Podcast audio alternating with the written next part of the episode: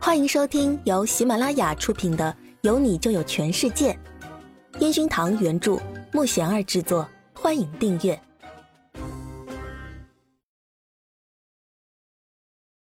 第三十八集，合作逐渐默契起来。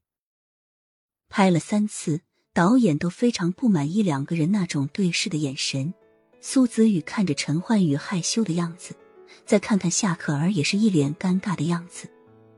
总裁看了一下，把陈岩峰叫到旁边，不知道讲了什么，然后转身拿着手机接电话去了。陈岩峰赶紧小跑到陈焕宇旁边，耳语了几句。陈焕宇眼神里透露出不耐烦，但是想到陈岩峰说对公司最重要的广告这句话后，继续调整着状态。刘明不知道吃了什么，捂着肚子来到苏子玉的旁边，一脸难受的样子，冲苏子玉尴尬的说道。苏子瑜，你帮我照顾一下老板，我有点不舒服，先去下洗手间。苏子玉连忙点头，看着刘明往洗手间跑去，再看看陈焕宇，皱着眉头，摸着喉咙。小刘啊，把少爷的水杯拿来。陈岩峰巡视着，没看到刘明的身影，于是冲苏子玉招手。苏子玉马上明白过来，拿起水杯递过去。陈焕宇接过苏子宇手里的水杯，看着他细心的帮自己整理着衣服。陈焕宇低眸看着瘦小的苏子宇，他那认真仔细的样子。老板，你可以拍的很好的，加油哦！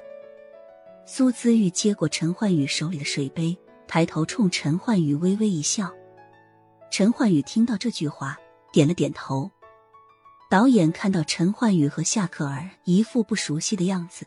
着急的走上前，拉着他们两人讲出他想拍出的画面。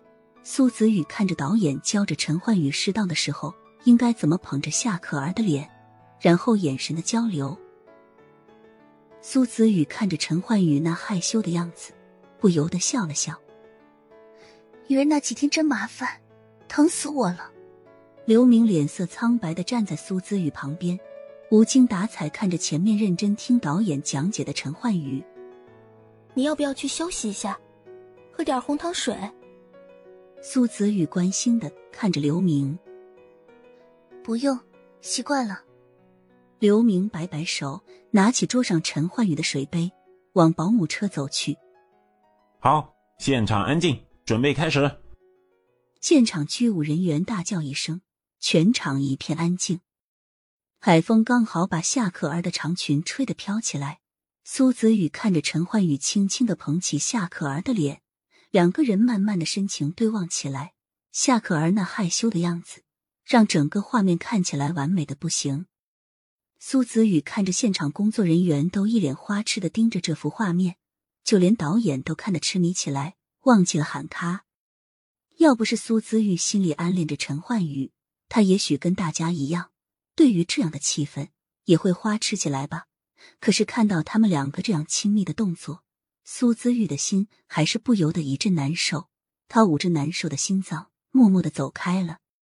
陈焕宇见半天导演都没有喊他，他马上忍不住笑了一下。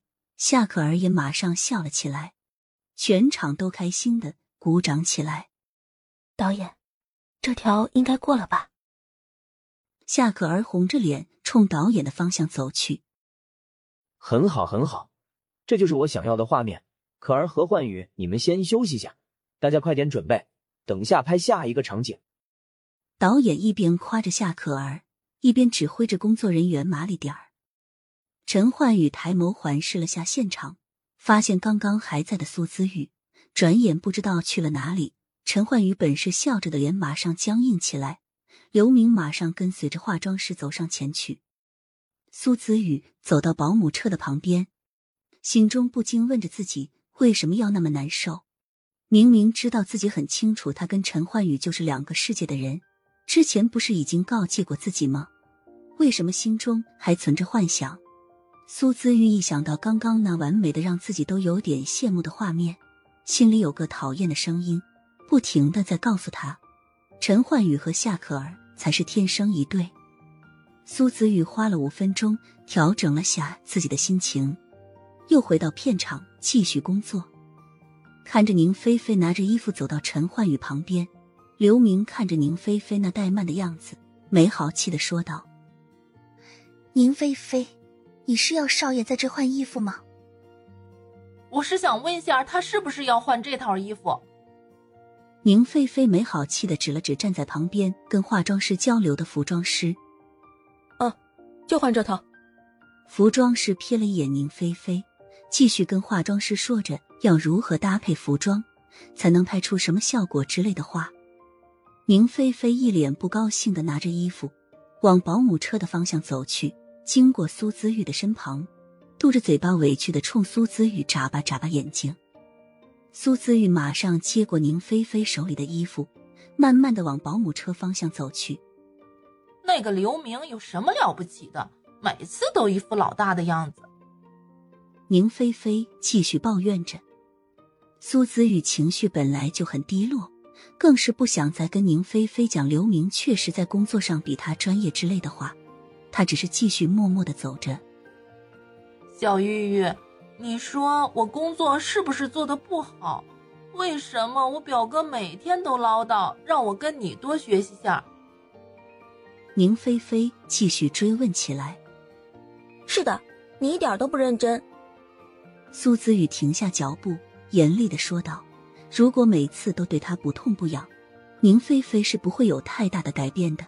只有让他认清自己真的不努力，也许以后他会认真起来吧。”今天要不是来帮他，自己也不会看到这一幕。苏姿玉想到这儿，心情更是难受的不行。他甩开宁菲菲，直接往保姆车跑去。本集已播讲完毕，请订阅专辑，下集精彩继续。